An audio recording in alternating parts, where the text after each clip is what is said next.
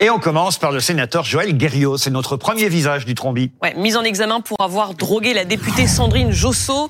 Euh, il s'est vu notifier par Gérard Larcher une demande de mise en retrait euh, de ses fonctions. Alors évidemment, euh, c'est une affaire euh, qui était du pas béni. Voilà, à nouveau une expression qu'on va utiliser euh, ce soir pour les dessinateurs et, et caricaturistes. Regardez l'œil de gros dans le journal L'Humanité. Le Sénat travaille et on voit quelqu'un qui demande au sénateur on vient de supprimer la MDMA. Non, l'AME. Ah bon, j'ai eu peur.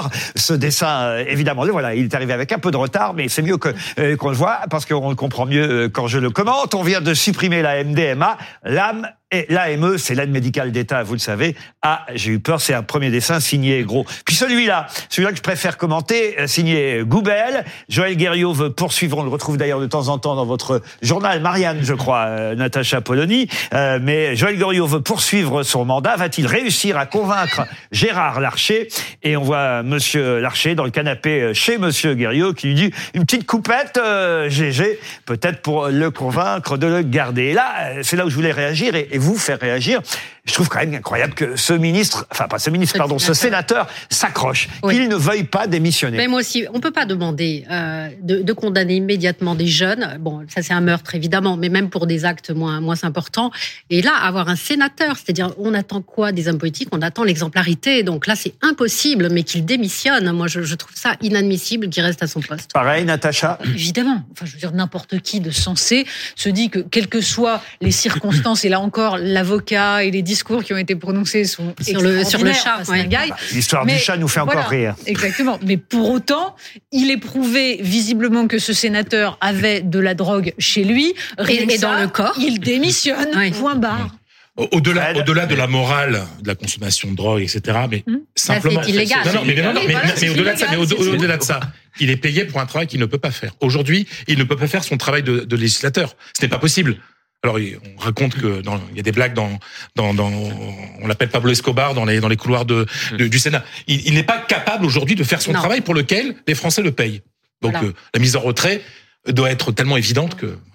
Deuxième visage de notre trombinoscope, celui euh, du, du comédien, de l'acteur, qui joue Napoléon, sorti aujourd'hui, Joachim Phoenix. L'un des meilleurs démarrages de film à Paris depuis le début de l'année, malgré quelques critiques. Et on apprend, Laurent, que 11 ans avant le Napoléon de Ridley Scott, une œuvre jamais sortie en Europe occidentale mettait en scène un certain Vladimir Zelensky. Oui, parce qu'ils sont nombreux à avoir joué euh, Napoléon. Euh, J'ai fait les recherches euh, pour mon émission à la radio. alors, C'est incroyable, il y a 60, 70 comédiens qui ont joué euh, Napoléon au cinéma, au théâtre, ça va de Pierre Mondi. Même Aldo Maccione, dans un nanar euh, italien, a joué euh, Napoléon. Mais effectivement, quand j'ai vu à la lettre Z, parce que c'est par ordre alphabétique à tous les acteurs, à la lettre Z, Zelensky, j'ai été surpris. Depuis, euh, on en sait encore un peu plus parce que le journal 20 minutes a fait des recherches sur ce film. Euh, et effectivement, alors il joue un, un Napoléon un peu bizarre dans un film sorti effectivement il y a pas si longtemps au fond, hein, en 2012. On parle bien quand même de l'actuel président Il était acteur. Il était acteur Il était départ. acteur. il était acteur et non seulement il était acteur, mais il était même co-scénariste Oui, de avec ce sa film. femme souvent d'ailleurs. Oui, oui. Euh, Olena Zelenska Et- et- était co-scénariste avec Et lui. alors là, euh, vous allez voir ce qui est assez incroyable, c'est qu'il y a même une chanson française dans ce film qui est sorti en Russie et en Ukraine en 2012. Une chanson que vous allez euh, reconnaître. Regardez Monsieur Zelensky, à l'époque comédien, en Napoléon, qui chante du Jodassin. Et si tu n'existais pas, dis-moi pourquoi j'existerais. Pour traîner dans un monde sans toi, sans espoir et sans regret. Si tu n'existais pas, j'essaierais d'inventer l'amour. Comme un peintre qui voit sous ses doigts naître les couleurs.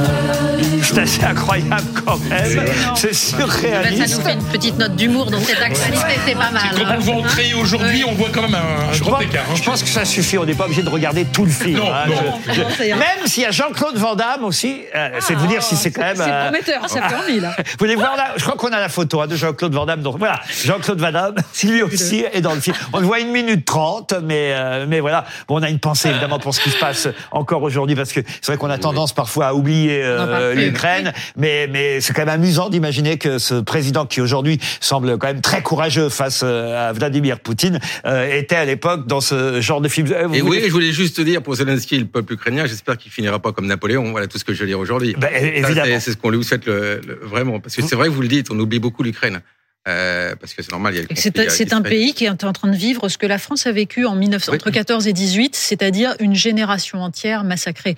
L'ampleur est effarante. Vous y ajoutez quelque chose, Valérie Non, mais oui, euh, la même chose que, que Natacha, évidemment. Euh, moi, j'ai sur ma porte une affiche de de- d'incitation au don pour l'Ukraine que je laisse sur ma porte, mais bon, tout le monde ne la voit pas, et c'est vrai qu'on oublie euh, ce qui se passe là-bas. Et, Et- et on va rentrer dans l'hiver. ouais. C'est ce que veulent les Russes, en fait. On passe à, un dernier visage dans notre trombinoscope rapidement. C'est Bernard Tapie. Ça va peut-être vous paraître étonnant, mais Julie, vous avez l'information. Qu'est-ce Ouais. qui se passe pour Bernard Une Tapie idée, si vous projetez d'installer une crèche de Noël chez vous, il existe maintenant un santon provençal à l'effigie de Bernard Tapie. C'est ça. Voilà. C'est-à-dire que chaque année, je crois qu'ils avaient fait le professeur Raoult, c'est vous dire. Ah oui, Euh, L'année dernière à Marseille, Euh, cette année, ils n'ont pas fait seulement Tapie. D'ailleurs, ils ont fait Basile Boli aussi. Chacun avec, euh, Oui. on appelle ça. Vous allez me confirmer, Fred Hermel, parce que vous êtes avec moi, je crois, celui qui s'y connaît mieux en football sur ce plateau. La coupe aux grandes oreilles. Oui, parce que Basile Boli avait marqué le but en 93, donnant la première Coupe d'Europe à un club français, en l'occurrence l'Olympique de Marseille. Alors j'aime le foot, vous le savez. En plus, je fais partie. on la voit. regardez. Voilà. là. Je- J'ai suivi, comme tous les Français, l'aventure européenne de l'OM. Je trouve qu'on en fait un tout petit peu trop sur Bernard Tapie. C'est-à-dire? On est en train de le sanctifier et ça m'énerve un peu. Donc vous n'êtes pas maître, à- pas prêt à mettre Non, un- non, non. Je- J'aurais une crèche chez moi, bien entendu, même si ça dérange beaucoup de gens. J'aurais une crèche. Comment ça, même si ça dérange beaucoup Ah bah, de en gens. ce moment, mettre une crèche, c'est pas très Non, bien. Vous vous savez, les sapins de Noël. vous pouvez faire chez vous, il n'y aura chez pas vous. de Bernard Tapie chez Chez moi. vous, rassurez-vous, personne ne viendra rien dire. Pour l'instant, En pour revanche, l'instant. dans un établissement public, c'est un autre problème. pour- l'instant, mais vous inquiétez pas, ça arrivera. Vous seriez prêt à, à mettre un, santon Bernard Tapie dans votre Non, Non, crèche non, non, non, pas du tout. Bah, c'est c'est quand même un repris Donc on a, on a, on- en ce moment, on déifie, on sanctifie Oui, Bernard. Tapie. C'est quand même quelqu'un Bah qui a eu pas- des- qui a eu pas- un destin Ça n'est extraordinaire. pas, ça n'est pas l'avis de sa femme qui trouve que la série sur Netflix euh, lui Oui. porte préjudice. hein. C'est vrai. Oui, oui, oui, elle a. Parce qu'il elle- fallait quoi, une Dominique euh, Tapie. Oui. Il faut dire que moi qui ai vu euh, euh, la série, Moi aussi, je l'ai vu. effectivement, c'est pas c'est pas vraiment à son avantage. C'est-à-dire qu'on découvre quand même Ah, qu'il y a une forme de Ah, euh, complicité, voire même d'encouragement de la part de Madame Tapie par rapport à son époux. Et je sais pas si la série est proche de la réalité. Donc je comprends qu'elle ne soit ne pas, connais pas si heureuse que ça. Surtout qu'aujourd'hui, elle couple, dit hein. qu'elle est ruinée. Alors évidemment, on a tendance à ne pas à ne pas la croire après après avoir vu la série. Oui, mais en même temps, on voit que c'est un homme qui ne lâche jamais, quoi, qui repart euh, tout le temps. On passe à un dernier visage, celui euh, de Cédric Jubilard. Ouais, les juges d'instruction qui ont décidé du renvoi de Cédric Jubilard devant la cour d'assises euh, du Tarn. Au bout de trois ans d'instruction, les magistrats estiment qu'il existe des charges suffisantes euh, contre le mari de Delphine Jubilard d'avoir donné volontairement la mort à son épouse. Mais aujourd'hui, les avocats de Cédric Jubilard ont annoncé qu'ils allaient faire appel du renvoi de leur client. Un mot sur cette affaire en cours. Euh, C'est- c'est pas la seule hein, d'ailleurs affaire en Non. cours euh, qui est en suspens et dont on a. C'est comme un feuilleton. Euh, c'est c'est terrible à dire pour évidemment les, les proches de Delphine euh, Jubilard, plus peut-être que ceux de Cédric hein, encore. Mais mais c'est comme une série, une série qu'on suit. Les faits divers passionnent les Français. Il faut bien Mais le les, dire. les faits divers passionnent d'abord parce que très souvent, ils, euh, ils nous racontent une part de la société et une part de l'humanité. Et parce que là, de fait, tout le monde a envie de savoir réellement ce qui s'est passé. C'est insupportable d'avoir une, une disparition sans cadavre, sans, sans, Sans scène de coupable, crime, sans, sans scène de crime. ouais. Bien entendu qu'il y a quelque chose de mystérieux et qu'on se dit, cet homme, euh, des soupçons pèsent sur lui. En même temps, en trois ans, il ne commet pas de, de j'allais dire, de faute euh, qui pourrait l'incriminer, alors même qu'il y a quand même un faisceau. Dire. Il se vante, il se c'est- vante, c'est semble-t-il, d'avoir fait le crime Donc, parfait. c'est, oui, oui, c'est très- le C'est personnage en lui-même Ouais. est très étonnant. Mais alors, ce qui passionne les gens aussi, c'est parce que ces gens d'affaires, c'est Monsieur Tout le. Monde. C'est Monsieur Tout le Monde. Bah oui, bien sûr. C'est un, un papa, une maman, euh, voilà. Enfin, c'est par rapport à Monsieur Tout le Monde, Bah, oui, c'est mais c'est sur le papier, au départ. Cédric Jubilard, euh, c'est pas une star du quoi. Voilà, donc euh, euh, chacun peut se reconnaître dans dans, dans ce genre si- de personne.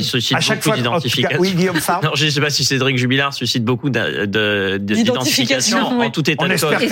il a suscité l'amour chez une nouvelle femme d'ailleurs. Il est, il est Comme beaucoup de criminels, d'ailleurs. Effectivement, il est, alors, criminel. Moi, je m'avancerai Bah, pas jusque là pas. parce qu'il est présumé innocent de tous les faits qui lui sont reprochés et que pour l'heure, il n'y a pas de corps, il n'y a pas de scène de crime, il n'y a pas d'aveu. Donc c'est à, c'est à la justice et singulièrement à l'accusation de prouver qu'il a fait quelque chose. Et lui, jusqu'à preuve du contraire, il est présumé innocent de tout. Mais je parle de dans l'histoire de, des- criminels confirmés reconnus ont suscité l'amour de beaucoup de femmes Oui, et bah, reçoivent évidemment en qu'il y a prison. des femmes qui écrivent à Salah Abdeslam, oui, euh, il y Voilà. a de multiples femmes qui écrivent à Salah Abdeslam.